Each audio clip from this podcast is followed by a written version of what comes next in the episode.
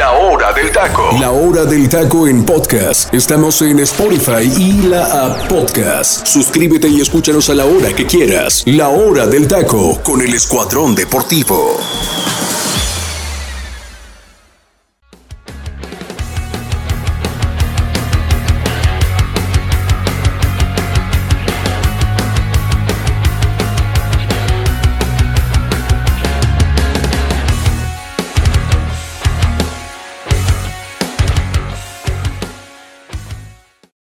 Mi gente? Muy buenas tardes tengan todos ustedes y sean bienvenidos a una emisión más de La Hora del Taco.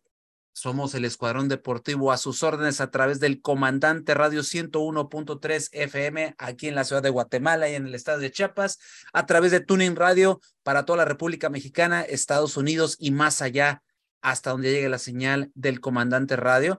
Y también a, gracias a la gente que nos escucha a través de nuestra cuenta de Spotify. Un saludo muy especial a la gente que nos sigue en nuestras redes sociales como La Hora del Taco Oficial, Facebook e Instagram. Y también decirles que tenemos un número de WhatsApp para que se comunique con nosotros, para que mande sus mensajes, pida sus canciones para los momentos musicales de La Hora del Taco, pero también para que usted opine. No, no, no crea que nosotros tenemos las verdades absolutas sobre el fútbol mexicano y sobre todo lo que comentamos aquí de las jornadas, partidos, etcétera llámenos, perdón, o márquenos, o como se dice por ahí, llame ya, diría el angelito, bien años dos miles y noventas. Aquí que lo decimos, exactamente, Jimena, llámese la señal del llame ya.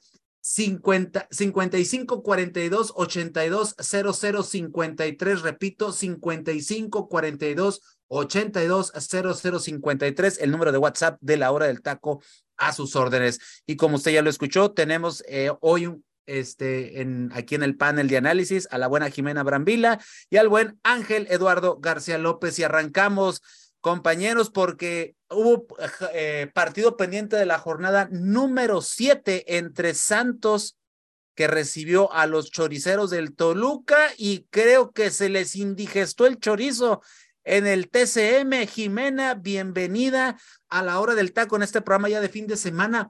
Oye, Jimena, pues, ¿qué pasó en el TCM? Eh, Toluca prácticamente borró del mapa a los guerreros de la laguna. Hola, ¿qué tal, teacher? Hola, ¿qué tal, Ángel? Y a toda la gente que nos está escuchando en el comandante. Y como lo menciona, cinco goles en noche de, de fútbol y, y, vaya sorpresa, ¿eh? un marcador muy abultado, una goleada de Toluca y, y Santos que pues prácticamente se viene abajo eh, totalmente, un Santos muy diferente a lo que habíamos visto, me recordó a la primera jornada, este, y eso que Santos había sacado buenos resultados en casa, ¿no? Entonces creo que también es destacar ese tema, y pues que el conjunto de Nacho Ambriz pues aprovechó pues esta situación de Santos y, y pues se le, se le vino abajo el partido, ¿no? Entonces por más que Acevedo intentó ahí hacer algunas atajadas, pues fue inevitable esa goleada que a mí en lo particular me sorprendió mucho. Correcto. Ángel Eduardo García López, en el estadio de los eh, laguneros, se escuchó en el momento que está el 4-0, se escuchaba en la transmisión un fuera Fentanes, fuera Fentanes, escuchaba yo eso, dije, madre santa, dije yo, pero estos resultados son sacatécnicos. Ángel Eduardo García López, ¿A poco ya llegará el momento en el cual le tengan que dar las gracias a Oscar Fentanes, que ya cumplió el año dirigiendo a Santos de Torreón? Bienvenido a la hora del taco. ¿Qué tal, Richard? Le mando un saludo, al igual que mi compañera Jime y a toda la gente que nos escucha a través del radio comandante. Son resultados duros, sabemos que en la Liga MX, sobre todo la afición no perdona cuando pierdes un 4 por 0, creo que todavía un 4 a 3 como lo hicieron en aquella liguilla del torneo pasado, pues todavía se entendería, ¿no? Que el equipo batalló, pero ah, es complicado, entendemos a la gente, sobre todo porque qué curioso fue, los dos equipos de Grupo Orlegui están mal, ¿eh? Hablando de Atlas, que pues el día de ayer perdió contra, perdón, antier contra Cruz Azul, y pues hoy Santos, ¿no? Que pierde de esta manera catastrófica. La verdad es que se complica cada vez las cosas. El equipo de Santos, pues bueno, se encuentra en décimo lugar para mí no es una mala posición dentro de la tabla, pues se encuentra todavía dentro del repechaje. claro. Pero pues es que también la plantilla creo que está un poquito limitada, ¿no? Sabiendo que su mejor hombre se fue, que era Leonardo Suárez, lo de Gorriarán, que independientemente si estaba bien o estaba mal, pues era también un jugador funcional, sobre todo para la generación de ataque. Entonces, esos dos jugadores para mí han sido fundamentales para que este equipo pues pudiera mantener todavía la racha que nos demostró el torneo pasado, que pues venía goleando y venía haciendo las cosas bien. Hoy le cuesta, le cuesta bastante. También se desprendió de, de Orrantia, otro lateral que la verdad también le daba mucha solidez defensiva y no solamente en lo defensivo, sino también en el ataque. Exactamente. Entonces, ese tipo de piezas, pues bueno, hoy creo que Fentanes está haciendo pues malabares no le respetaron por lo menos una figura grande del plantel y pues bueno, volvemos las consecuencias que no son nada gratas y pues a esperar, ¿no? Yo creo que este resultado es esperado ante un equipo como Toluca. Yo creo que si todavía fuera con un equipo de media tabla para abajo, de un plantel, pues casi, casi con las mismas condiciones, entendería, pues sí, la demanda de la gente de que quisieran correr al técnico, pero creo que todavía tendríamos que esperarlo. El grupo por ley por lo regular nunca, es da, nunca da espaldarazos así nomás por nomás, todavía se aguanta al menos que las aguas ya estén muy por encima de que pues no puedan todavía defender al técnico, pero yo creo que Fentanes todavía va a permanecer por lo menos a final de temporada. Yo creo que el equipo, pues mientras se encuentre en zona de repechaje, pues está bien, ¿no? Obviamente entiendo a la gente que se ha acostumbrado a que este equipo siempre es protagonista, pero pues después de Almada, a este equipo le ha costado pues un poco, ¿no? Digamos que esa ha sido la única temporada mala de Fentanes, porque pues en el primero que dirigió no le fue nada mal, llegó cuarto lugar, quedó eliminado en liguilla y pues bueno, es entendible, ¿no? Pero pues sabemos que no todos los técnicos pueden tener rachas de torneos de forma consecutiva y buenas y esto fue lo que le costó o le está costando, ¿no? Pero yo creo que el técnico lo va a poder asimilar, sabemos que aquí en la Liga MX no es cómo empieces, sino cómo termines, apenas vamos a llegar a la mitad del torneo y pues bueno, yo creo que a partir de ahí es donde Fentanes debería preocuparse del funcionamiento del equipo y todas las facilidades que pudiera otorgar a lo largo de ese plazo. Correcto, correcto. Eh, Jimena, eh, fue una buena demostración de del Toluca de fútbol o fue fortuna, porque hay varios, hay varios, este, que, hay varios goles, varios, en específico hay unos goles ahí de, de, de Santos, digo, perdón, de Toluca, que hubo de cierta manera fortuna al momento de entrar, sobre todo desvíos, situaciones ahí puntuales, pero ¿qué me puedes decir respecto? ¿Mala, ¿Malas decisiones, malas situaciones dentro de la cancha o es que en realidad Toluca arrasó a este Santos? Es que creo que fue un conjunto de cosas, teacher. O sea, sí, como, como lo menciona, ¿no? Hubo goles que, que realmente pues, se pudieron haber evitado en cuestión eh, defensiva y todo el rollo, pero también hay otros que dices, ay, güey, o sea, esto, o este entraba porque entraba, no. Entonces, realmente creo que sí, eh, un mal planteamiento totalmente, se les vino abajo el partido, hubo situaciones que, que de verdad pues no, no supieron controlar y, y pues esto les salió afectando, ¿no? Ahora tampoco es como para decir, ya el Toluca se va a golear todos los equipos de la Liga MX, o sea, creo que se va a quedar como en un partido pues malo para el Club Santos sobre todo, ¿no? Y que obviamente aprovechó el equipo de, de Nacho Ambriz, pero lo interesante de esto es hasta dónde llegó Toluca, ¿no? De decir, bueno, pues no, no se conformó, siguió siguió, y pues ahorita pues ya vieron el marcador, ¿no? Un 5 a 0 que en casa, y que pues va a quedar para la historia del fútbol mexicano. Correcto y viene llegando, eh, pisando aquí la primera base, barrido literalmente el buen José Luis Macías Santa Cruz. José Luis, ¿cómo estás? Bienvenido a la hora del taco. Oye, mi estimado José Luis, ¿qué tal viste esta goleada del, del cuadro choricero en el TCM? Algo que creo que nadie vaticinaba, ¿eh, mi estimado José Luis? Bienvenido a la hora del taco. ¿Qué tal, teacher? Un gusto estar aquí con ustedes. Como dice, llegando barrido, pero llegamos a segunda base y a cerca, y muy cerca, ¿no? De poder aportar al programa de la hora del taco en el comandante 101.3 FM. Bien lo menciona Jimena, ¿no? Me sorprende muchísimo el resultado y que va a quedar para los libros de historia porque no creo que haya otro partido en el fútbol mexicano hablando de la historia de los torneos cortos entre Santistas y el equipo de los Diablos Rojos del Toluca por un resultado tan amplio, hablando de este 5 por 0, donde me gustaron mucho la actuación de varios futbolistas que ni siquiera están presupuestados para hacer las figuras de esta plantilla. Vemos que en los segundos 45 minutos sí aparece Leo Fernández, pero ya que el resultado está más que amarrado.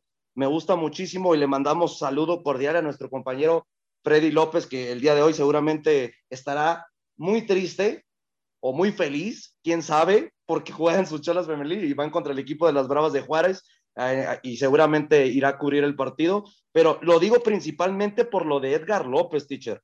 Más que nada este jovencito de 23 años que es canterano de Tijuana, jugó en la sub-21 de Tijuana, no le gustó a la institución y en este inicio del año 2023 Nacho Ambriz vio cosas interesantes en el futbolista y la verdad que lo ha hecho muy bien este joven delantero de 23 años, no marcando en este eh, partido, pero generando dos asistencias para mí muy importantes que fueron las que les, ayudaron a abrir el marcador con las dos anotaciones de Brian García. Poco a poco el partido se fue dando a favor del equipo visitante y vimos la inconsistencia del equipo local y la falta de, contundencia, ¿no? Hablando principalmente de las oportunidades claras que tuvo Javier Correa y no pudo concretar, tanto que lo alabamos en varias jornadas y después, ¿no? Vuelve esa realidad y me recuerda ese Jaime Correa de los rojineros del Atlas que no metía ninguna oportunidad, pero bueno, ya veremos, ¿no? Si este equipo dirigido por Pentanés puede retomar el rumbo porque ya lleva cinco partidos de manera consecutiva que no conoce una victoria y mientras que el equipo de los Diablos Rojos del Toluca, después de tener un mal comienzo en este clausura 2023, van tres victorias de manera consecutiva. Poco a poco se ve el trabajo de Marco Ignacio Ambriz en este equipo de los Diablos Rojos del Toluca que quiere volver a llegar a una final y ahora sí poderla conseguir contra el rival que le toque efectuarla. Y siento yo, José Luis, Jimena y Angelito, siento yo que este Toluca está madurando. Tú lo acabas de decir, creo que ya están, están entendiendo más a la idea futbolística de Nacho Ambriz y siento yo que este equipo empieza a subir y empieza, va a empezar a ser un dolor de cabeza ¿eh? en la Liga MX para los, para los equipos de arriba, ¿no? Jimena, y plantel tiene, plantel tienen, técnico, pues se está viendo, ¿no? Entonces, en, una nueva etapa. Y Nacho es mucho de, armar grupos, eh, armar grupos, de mantener jugadores. Eh, ya vimos su etapa con León también, entonces creo que puede hacer eh, pues grandes cosas, ¿no? Y se está mostrando ese Toluca. No hay que inflarlo tampoco, tampoco. O sea, creo que con calma, ver hasta dónde, pero pues tiene un siguiente reto este fin de semana interesante también el Toluca. Exactamente. Oye, pero algo ah, muy importante, que inteligente es Nacho Ambriz en ver traído dos futbolistas que no tienen tantos reflectores en el fútbol mexicano como lo de Brian García, que marca las dos anotaciones en los primeros 45 minutos. Un, un chavito que ¿eh? ni siquiera estaba en los reflectores de ningún equipo, porque viene de los rayos del Necaxa, sí, de una muy buena temporada, hablando del último semestre, pero vivía de una temporada.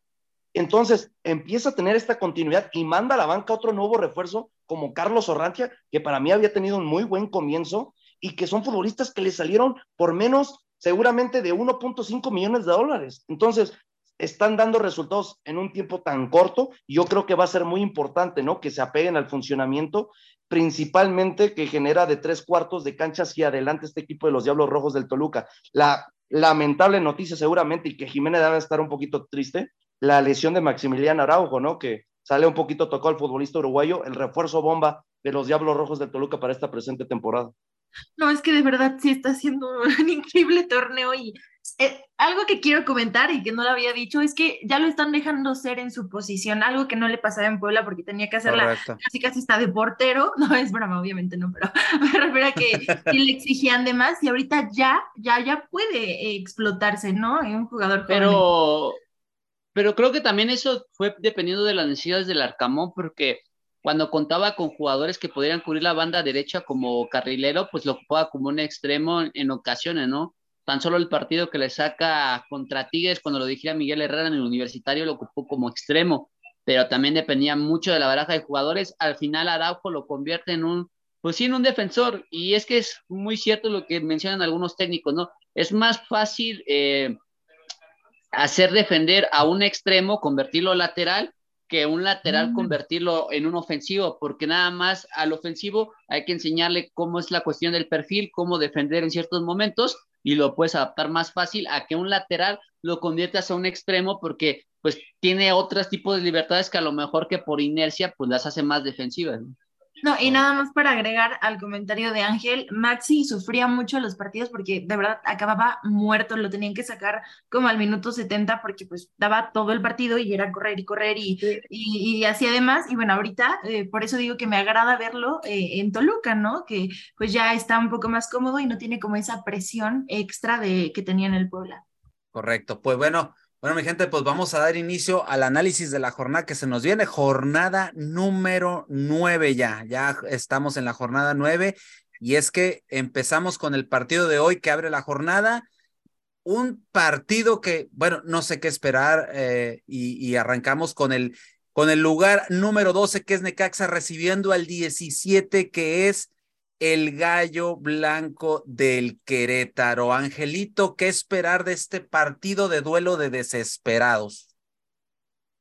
Bueno, de desesperados, no sé, este, em, pues bueno, pareciera en el papel que Necaxa tiene todas las condiciones, pareciera que el día de mañana en Aguascalientes se van a comer un pollito rostizado, pero pues luego el Querétaro puede dar sorpresas, ¿eh? Puede dar sorpresas por la situación de que pues viene de visita, como lo comenta, urgido de puntos, sobre todo de victorias, ¿no? Porque ha conseguido puntos, aunque sea de empates, pero nada como conseguir una victoria que le pueda dar el reánimo. Y un Necaxa que pues en casa no ha perdido, ¿eh? Independientemente de todos los que han ido a visitarlo, solamente este Atlético de San Luis es el único que le ha sacado una victoria y fue la jornada número uno. De ahí en fuera no ha perdido, entonces pues bueno, poder hacer que eso sea un momento benéfico para el cuadro de Lidini y pues ver, ver qué facilidades podamos encontrar en este partido, porque todo parece que va a ser un partido bastante amarrado, con pocas emociones de ambas escuadras, porque no hay jugadores diferenciadores, al menos del lado de Querétaro me quedaría con Ángel Sepúlveda, del lado de, de Necaxa, no sé, yo quizás nombraría un Madrigal, pero pues para nombrar un Fernando Madrigal es porque la neta estamos un poquito, pues, perdidos de referentes en Necaxa, sobre todo porque a ver, Necaxa. A ver, Angelito, pero la figura, la figura de Necaxa tiene nombre y apellido. Lamentablemente es Hugo está González. en la portería. Es Hugo González, exactamente. ¿Sí? Lamentablemente está en la portería porque después de la salida de Luis Malagón ha sido el, el futbolista más resultadista, y lo digo por la cuestión de que los pocos puntos que ha rescatado en este clausura 2023 Se deben es, a es por las grandes actuaciones del portero eh, canterano de las Águilas del América. Así es. Sí, sí. Así es. Jimena, van dos victorias consecutivas eh, de Necaxa sobre Querétaro y conseguirá la tercera en, en, forma lineal los rayos ante el Gallo Blanco. Yo creo que van a empatar. yo creo Ah, que sí, yo creo que Gallos le, le, va a sacar el empate a Necaxa. Eh, puede ser, digo, igual están en casa, tienen que aprovechar, ya lo decía Ángel, ¿no? O sea, en casa es diferente, pero Querétaro de, de visitante también de, de repente te da eh, híjole, algunos sustitos, entonces, pero yo, yo creo que un empate. Un empatito. José Luis, tu pronóstico. 2 a 1. Me gustan las altas para este partido, aunque usted no lo crea. Me juego con que los rayos del Necaxa van a sacar el resultado. Ok. Ángel. Sí, me, me, me gusta el igual este el resultado que dio mi compañero José Luis. Creo que a Necaxa le hace falta un delantero de gol porque es lo que platicaba antier con él, ¿no? La situación de cómo haber prestado a Milton Jiménez le ha costado bastante a Necaxa porque era una dupla muy buena con Facundo Batista. Y bueno, Total. hoy solamente recae el gol en Batista y la verdad es que vemos que a Necaxa le ha costado, ¿no? Si ha ganado partidos ha sido por la mínima y bueno, a veces también dependiendo del rival, ¿no? Que fue con Pumas algo totalmente extraño, pero de ahí en fuera, los partidos que ha logrado ganar ha sido por 1 a 0, entonces me quedo con el 2 a 1. Correcto, yo pienso que gana Necaxa por la mínima. Pues es, Gallo sigue con su rachita de, de visitante mal. Sí, mañana con, pues llegará apoyo. Dato, teacher, llegaría a 52 partidos de manera consecutiva sin conocer una victoria. Qué récord. Madre, qué, madre qué de bárbaros, la. qué impecable de, récord. De, de, visitante o de forma lineal? Visitante. Lineal, hermano. Lineal. ¿Lineal también? Okay. Sí, porque sé que de visitante tampoco lleva bastante no, tiempo no. sin ganar. Hoy en día hay un, dato, hay un dato muy importante y qué casualidad que nuestra, nuestro compañero Freddy, pero ya Querétaro superó a Tijuana como el peor visitante de la historia de los torneos cortos bueno, de pues, del fútbol pues, mexicano. Pero son hermanitos. Pero, pero teacher, mínimo una felicidad hubiera tenido el, el, el, el, pobre del Freddy con su oye, equipo, ¿no? Oiga, pero todo queda en familia. Todo queda en familia. Oye, oye, el hermano menor sacando el pecho por las balas, ¿eh? Bueno, José Luis, eh, pues el siguiente partido de la, eh, en el arranque de la jornada, Mazatlán recibe a Pumas y Pumas nunca ha perdido ante Mazatlán en los cinco enfrentamientos que han tenido en Liga MX. ¿Qué pasará en este partido, mi estimado? Pues es un partido donde los dos equipos no vienen pasando por una muy buena situación en la presente temporada, hablando de que el equipo de Mazatlán apenas acaba de conseguir su primer punto y fue contra los Gallos Blancos del Querétaro. Imaginémonos, ¿no? Los dos equipos que seguramente eh, terminaremos viendo a finiquitar el torneo, hablando de la temporada regular en los últimos lugares. y hablando del equipo universitario que tiene con urgencia conseguir una victoria, yo me declinaría con que los dirigidos por Rafa Puente tienen que sacar esa victoria sí o sí, porque llevan cinco partidos de manera consecutiva en la temporada donde no han podido conseguir un resultado favorable, hablando de una victoria. Después de esa victoria en Ciudad Universitaria contra el equipo de León, no se ha visto esa efectividad que vimos en tan solamente un partido cuando terminaron ganándole al equipo de los Panzas Verdes 4 por 1. Luego empatan contra Tijuana, empatan contra Atlas, viene la derrota contra Tigres y ahí vienen de manera consecutiva otras dos derrotas, que fue contra los Rayos del Necaxa y contra el equipo de Chivas Rayadas de Guadalajara. Por la las últimas dos, yo, yo sí las cuestionaría, ¿eh? las primeras tres que mencionas creo que eh, son entendibles, las no victorias, pero las dos derrotas que trae. Contra, contra Atlas lo tenías, tenías tus sí, pero... Eh, recuerda que igual la expulsión de Meritao cambió todo y sobre todo porque Quiñones... Pero eso no es culpa de Rafa, ese es el problema. Ah, no, no, que nos, no, Que nos apegamos, la cuestión de los resultados no es culpa de lo que está pasando con Rafa Puente Jr. Ah, el punto ah, aquí no, es que, entiendo, entiendo.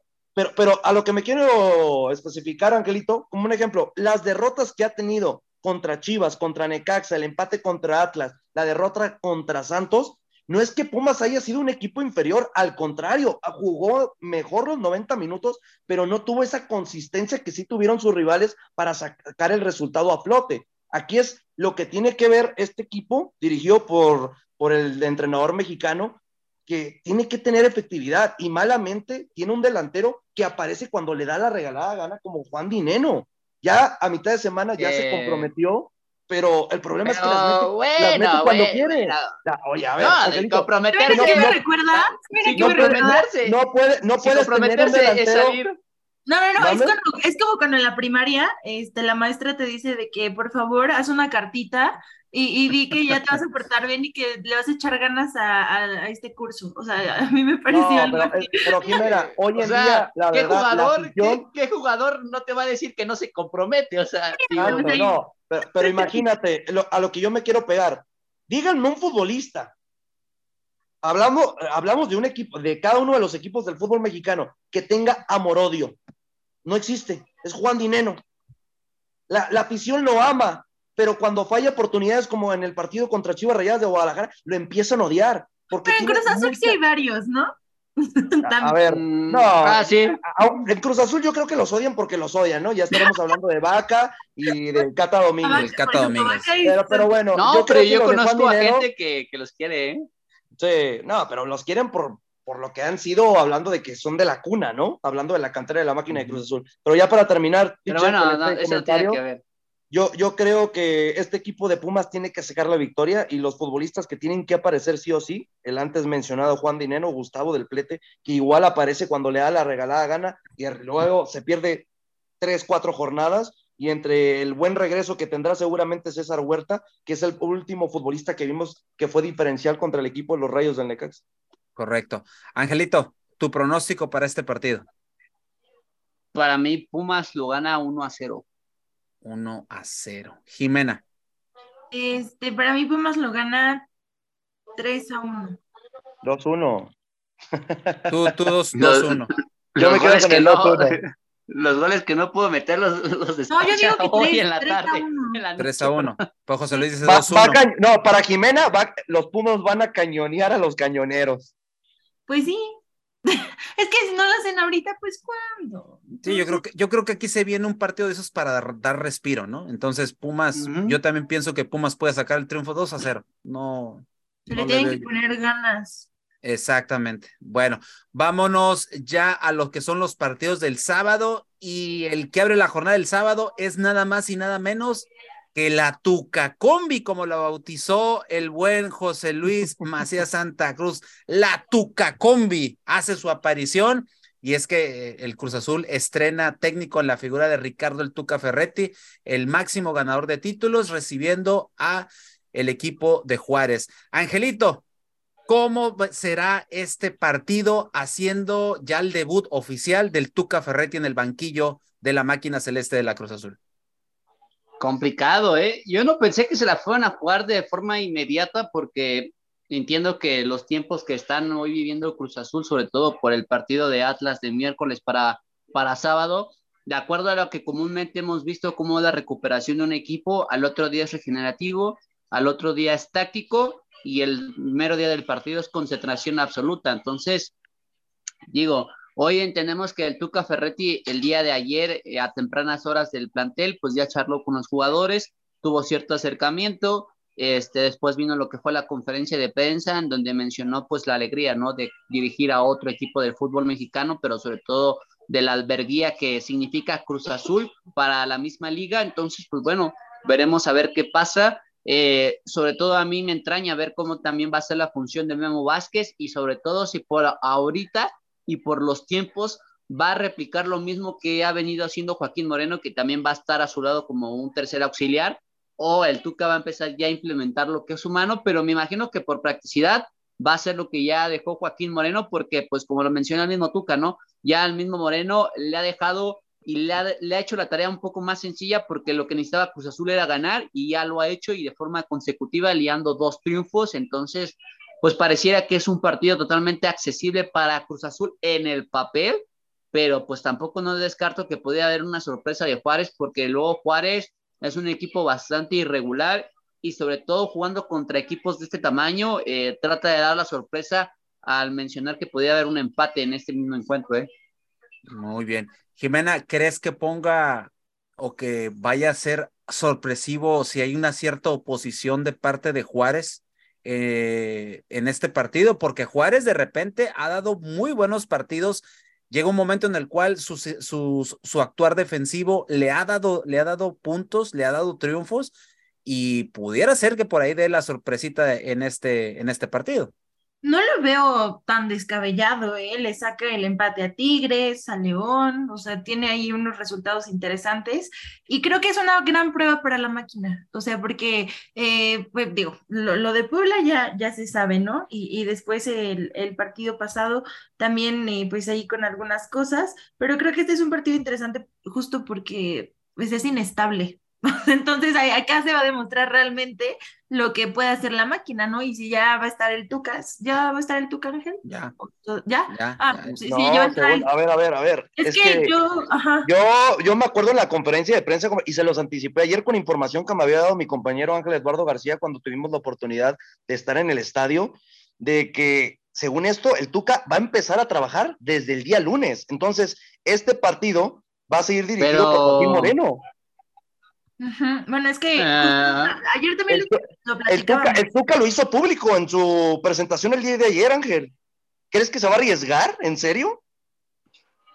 Pues bueno, no sabemos como tal, podría haber una actitud de que el Tuca esté en la misma banca, digo, no, no creo A que ver, haya pero de que esté en la banca no creo que signifique Sí, que vaya a tomar el rumbo del partido. Que de hecho, Ah, como no, sí, ape- pero me apegado, apegado al cuerpo técnico, porque hay algo muy importante, que a Joaquín Moreno lo incluyó en su cuerpo técnico junto a, a Memo Vázquez, y eso, la verdad, Pero eso yo creo que va a de, fortalecer de la, Sí, dinos.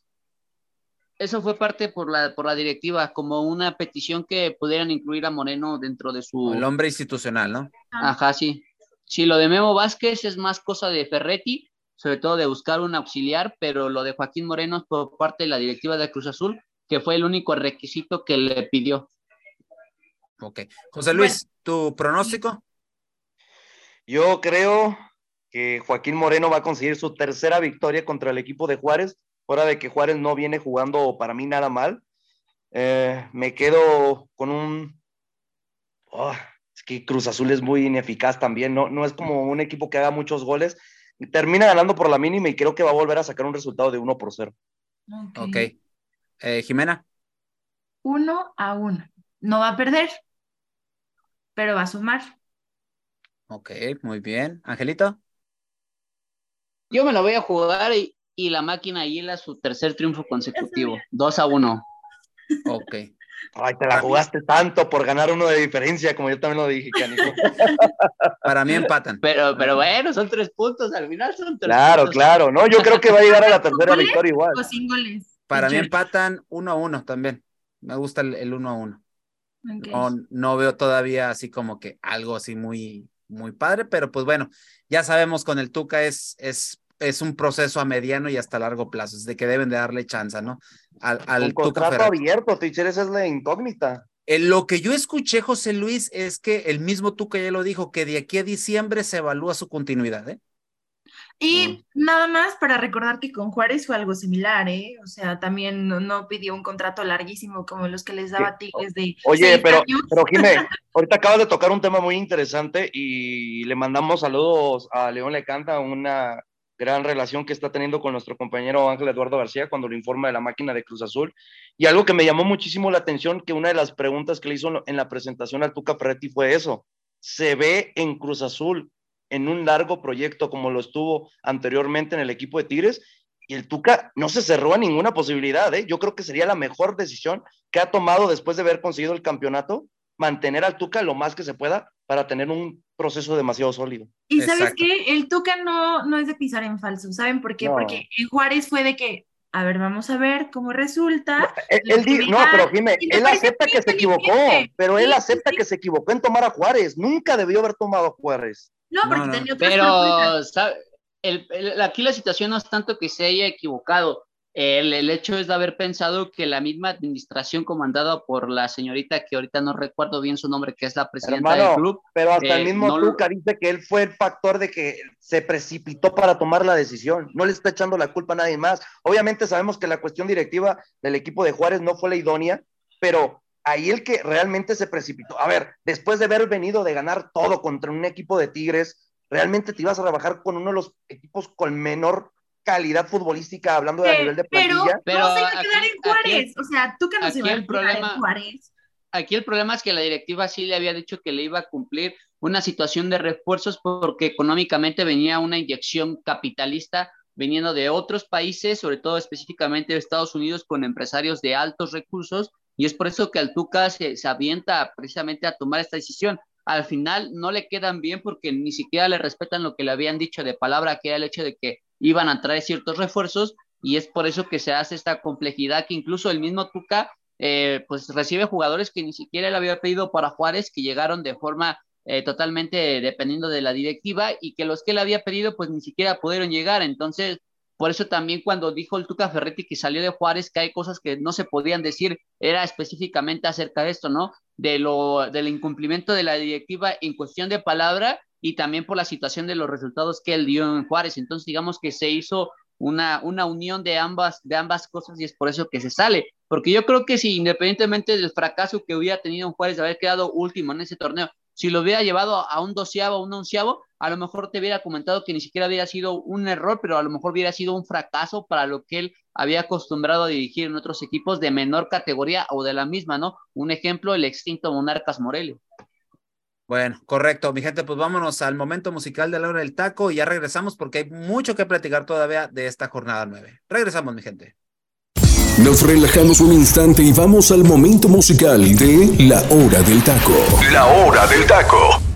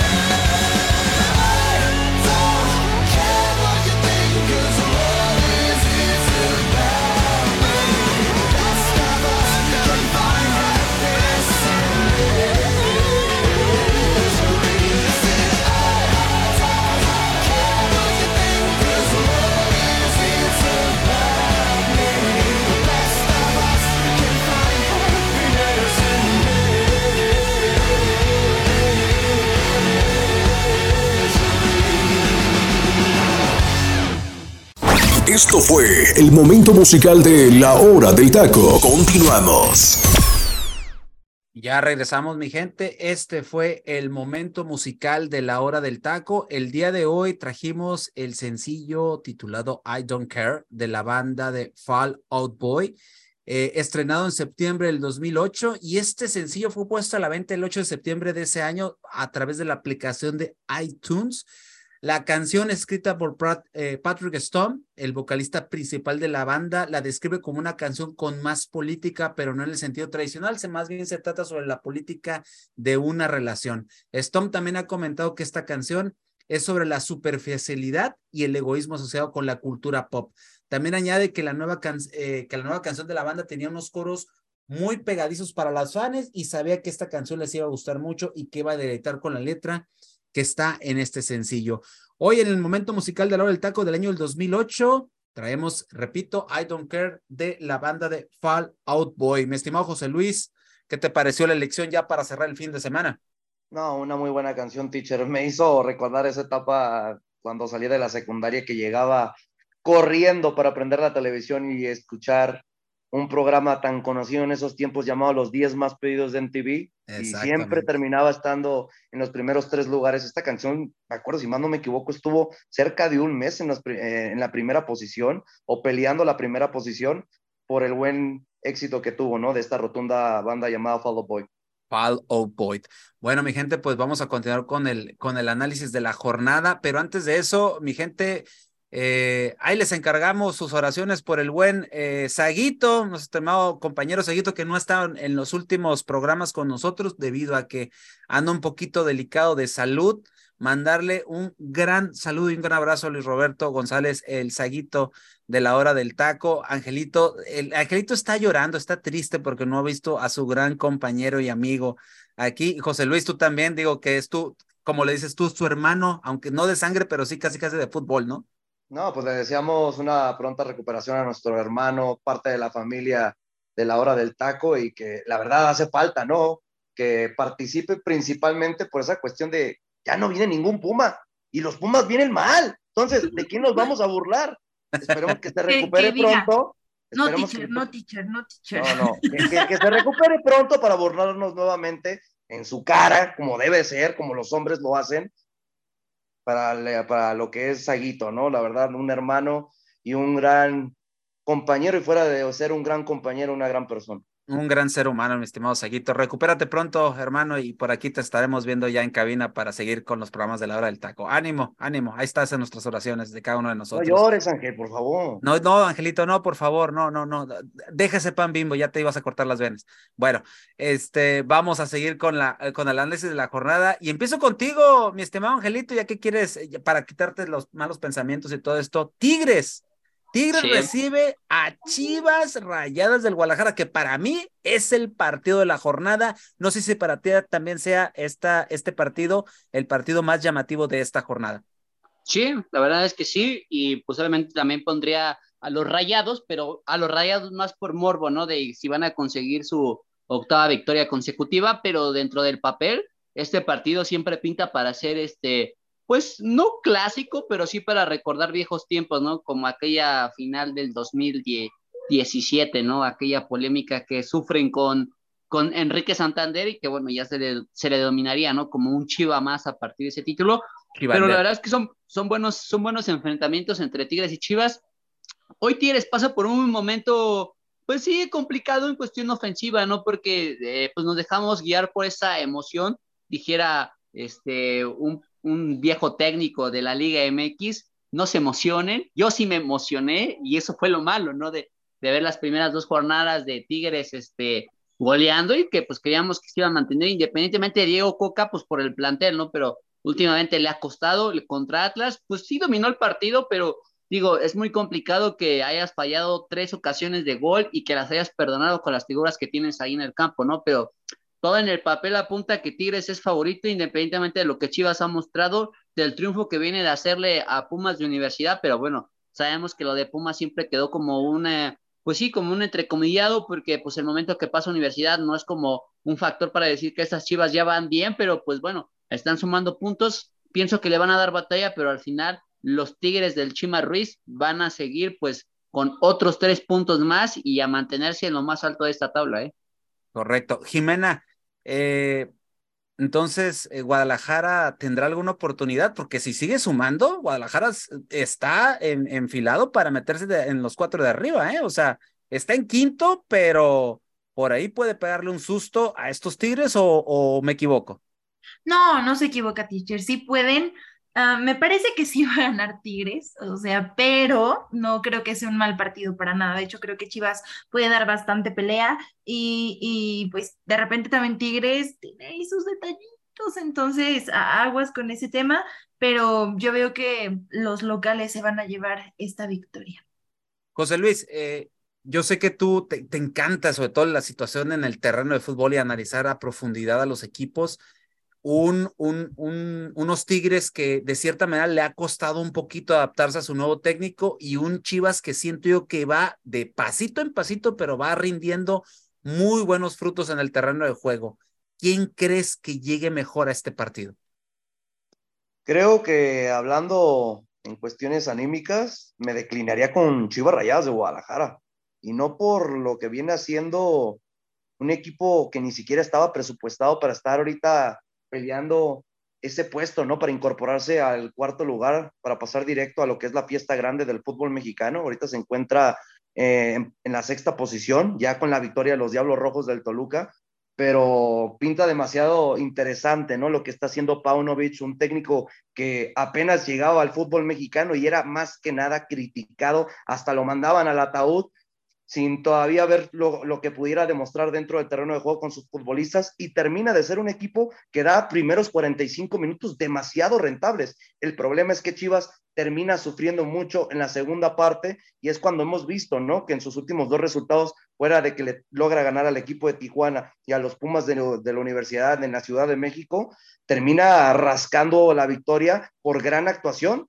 de quién más, del mismo portero Jiménez que está teniendo creo, sin ninguna duda, la temporada de su vida, porque ya nos había demostrado cosas interesantes desde que tuvo la titularidad con Chivas el semestre pasado, pero hoy en día yo puedo asegurar que el mejor portero de la Liga MX por atajadas, por porcentajes, por rendimiento de estas ocho jornadas del fútbol mexicano es el Guacho Jiménez. No hay otro portero realmente que tenga esa efectividad de ayudar tanto a un equipo para sacar los buenos resultados. Y teacher, no hay que olvidarnos, en la jornada uno, el Guacho fue figura y fue contra Rayados de Monterrey.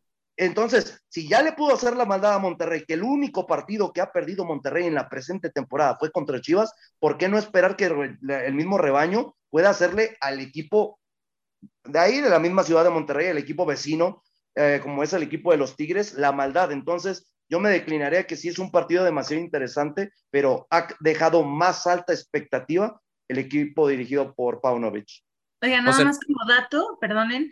Eh, Chivas tiene siete goles en contra. O sea, realmente es bueno. Y, es la segunda mejor defensa de la temporada. Y Tigres tiene cuatro goles en contra, entonces. Exactamente, contra la número uno. A perrito, eh, hay que checar ese. Duelo, de, duelo de las mejores defensas. Yo te, voy, yo te voy a dar un dato también.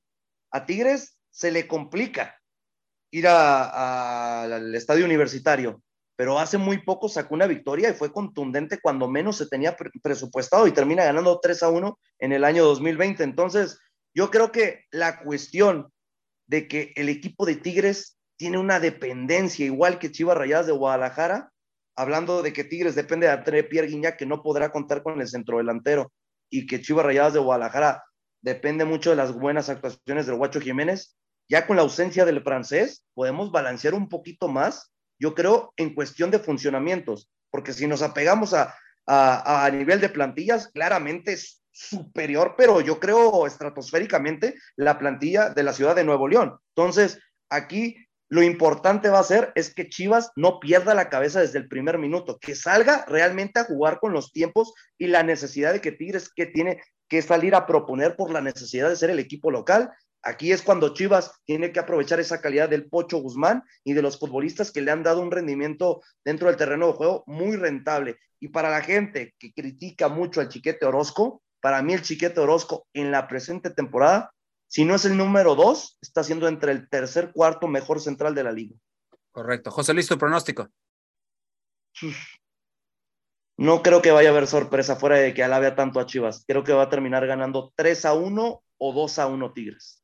Dice, muy bonito, muy bonito Chivas, sí, pero va a ganar Tigres, gracias. A ver, pero a ver, hay que escuchar la pregunta, Jimena, hay que escuchar la pregunta. ¿Quién me ha maravillado más? La verdad, Chivas, por la poca calidad de, la plantilla. Eh, es que exactamente, yo también. El golpe de realidad le va a caer con Tigres porque Nico Ibáñez ya hizo su primera anotación y qué tremendo golazo contra el equipo de los rojinegros del Atlas. Entonces, ya que tenga la mecha prendida con su nuevo equipo, va a ser algo importantísimo y que esté bien acompañado por Córdoba, por Laines, por el mismo Quiñones, entre otros futbolistas de grandes características de tres cuartos de canchas hacia adelante.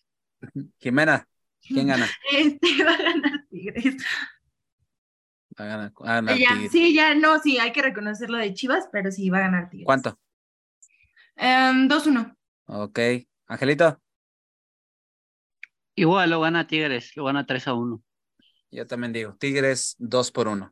Bueno, vámonos al siguiente partido y es que Atlas recibe en el Estadio Jalisco nada más y nada menos que a las Águilas del América. Jimena, ¿qué esperar de este partido? Puesto que el América pues sigue invicto, pero no convenciendo, porque siempre los últimos partidos, los cierres se le han complicado en demasía. Y va contra un Atlas que de cierta manera es muy dinámico, va mucho al frente, pero también el aspecto defensivo, al igual que América, deja mucho que desear. ¿Qué esperar de este partido, Jimena? Pues, teacher, creo que es un partido interesante para ambos. Además, decir que estos partidos de repente nos regalan sorpresas entre Atlas y América, entonces, bueno, para empezar ahí hay un poquito de rivalidad y de sazón, pero realmente creo que el América pues es una buena oportunidad. Atlas no viene en su mejor momento, o sea, si me inclino por alguien eh, también de resultados y todo, pues obviamente son por las Águilas del América. Sin embargo, bueno, este, pues sí, ya. Si usted, si usted estuviera viendo el rostro de Jimena, lo que se le deformó nada más y se le sigue deformando nomás de decir eso, está para, está para chiste, mi gente, ¿eh? Bueno, ya, ya, pues ya, teacher, ya pasa con el siguiente, ya. Angelito, este, las Águilas del América anuncian cambios. Parece ser que la Jun se va a la banca, regresa Emilio Lara. Por ahí eh, Néstor Araujo podría ceder su lugar a Cáceres y esos parece ser que serán los cambios. El, el resto del cuadro seguiría igual que el último partido ante Cholos de Tijuana. Pues sí, entiendo que el Tan Ortiz pudiera hacer algunos cambios, sobre todo porque también estuvo ahí en el partido ahora que jugaron en el estadio el conjunto de Atlas. Se le fue el gallo. Y eso que no estamos hablando de los gachos, sino estamos hablando del águila. No, no, no, no, no pero el gallo este... fue el primer partido, imagínate, se quedó con el gallo. Este, pero bueno, sí, regresando con lo de Fernando Ortiz, pues bueno, estuvo ahí en el partido contra, contra Cruz Azul y el conjunto de Atlas, entonces pues por ahí pudo haber sacado ciertas anotaciones.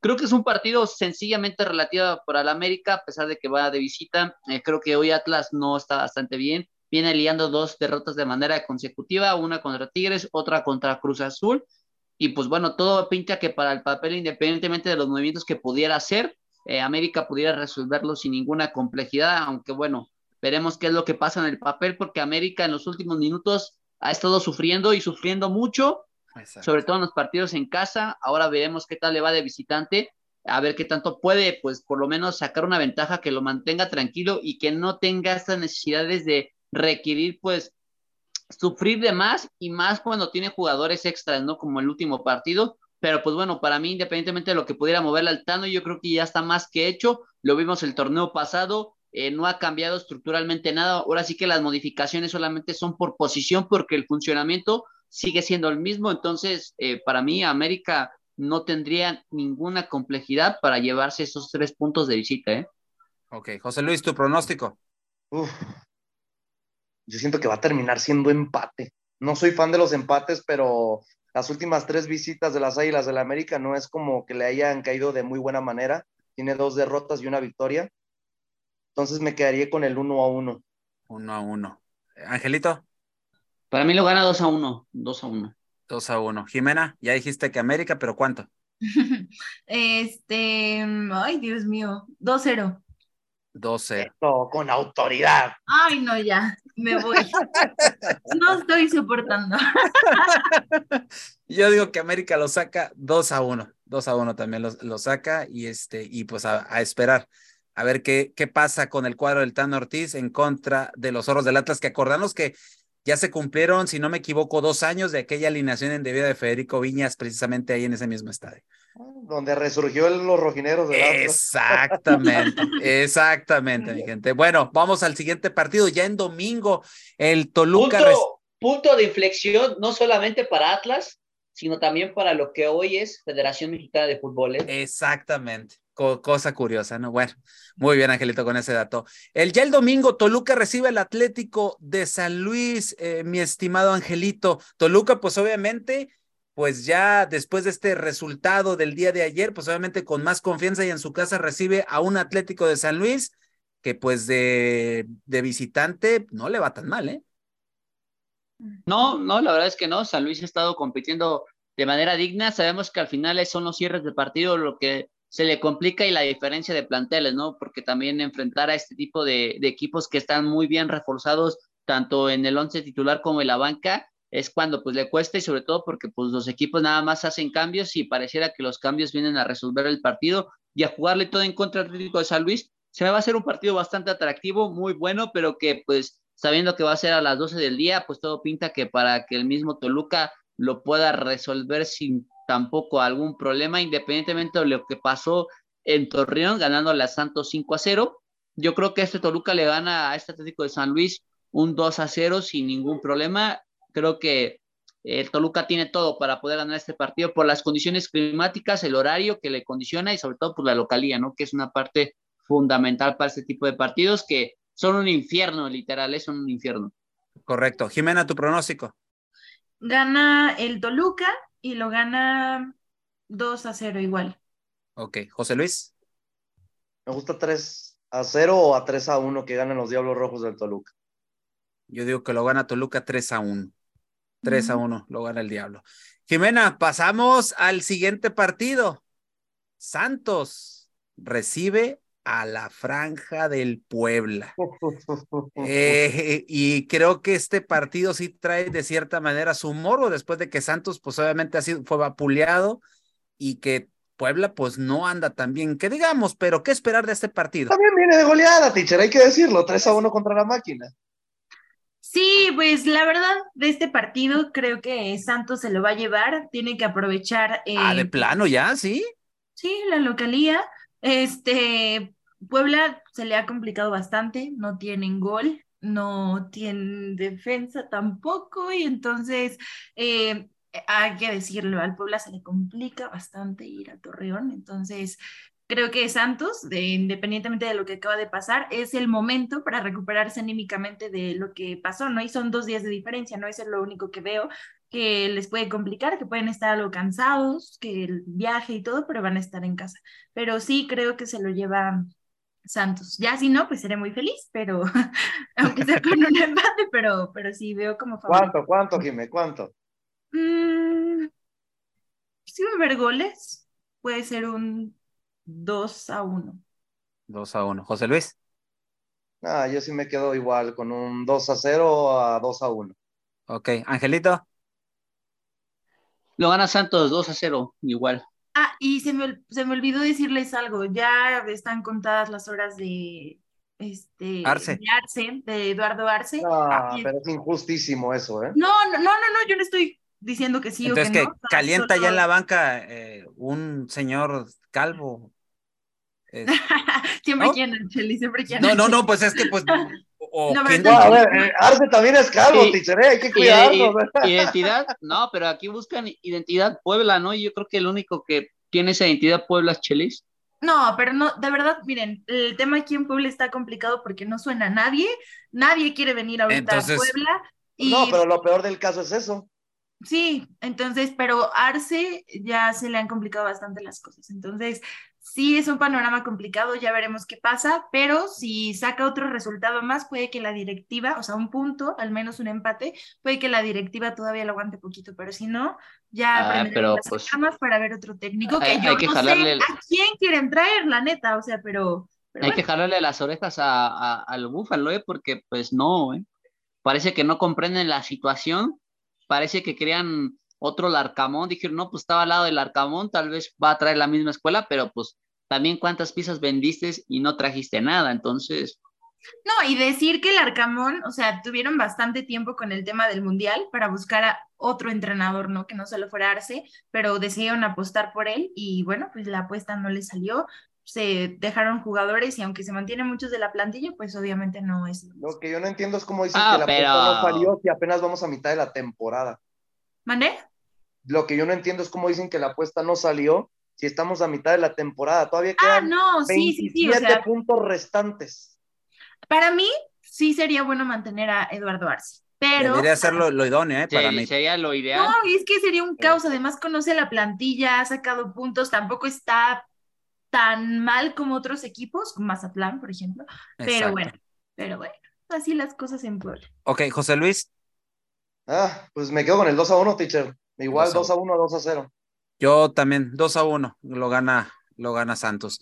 Bueno, José Luis, me quedo contigo. Vámonos ya al análisis de, del día domingo, el último partido.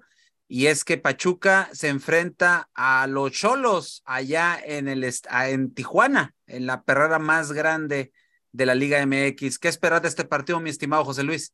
Pues esperar seguramente, teacher, que se viene la tercera derrota consecutiva de las manos de Miguel Herrera. Lamentablemente tocó, oh, tocó la puerta del equipo de la frontera de Tijuana en una en una mala situación, en un mal momento, porque, pues hablando de los últimos tres equipos que enfrentó, ¿no? Chivas Rayadas de Guadalajara, luego el equipo de las Águilas del la América, y todavía recibes al campeón todavía actualmente del fútbol mexicano, como son los Tuzos del Pachuca, yo me quedaría que el resultado lo va a sacar el equipo visitante 2 a 1 y más que nada por la necesidad que tiene, ¿no? De dar ese golpe en la mesa fuera de que se encuentre en la cuarta posición y ver perdido de una manera lamentable en, en los últimos minutos en contra de los Diablos Rojos del Toluca en la última jornada el fin de semana pasado. Yo creo que los dirigidos por Guillermo Almada van a tener que ya asentarse y dar un golpe en la mesa, como se los menciono, para que digan, el campeón sigue vivo y qué mejor que aprovechar es una cancha